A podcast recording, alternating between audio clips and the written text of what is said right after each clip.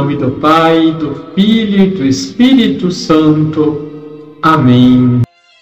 Olá, tudo bem com você? Na liturgia lemos a parábola da videira e dos ramos, em João capítulo 15, versículos de 1 a 8. Esta imagem é muito cara para Israel e lembra as antigas profecias do cuidado de Deus para com seu povo.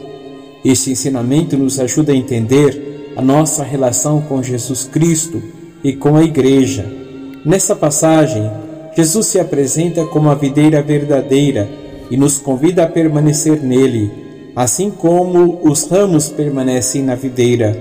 Ele nos diz que, se permanecermos nele, daremos muito fruto, mas se não permanecermos, seremos lançados fora e secaremos.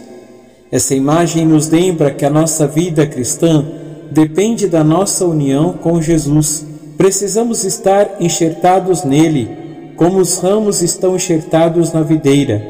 Isso significa que precisamos estar em comunhão com ele, cultivando a nossa vida de oração, participando dos sacramentos e vivendo de acordo com os seus ensinamentos. Além disso, Jesus nos diz que o Pai é o agricultor que pode os ramos para que eles deem mais fruto.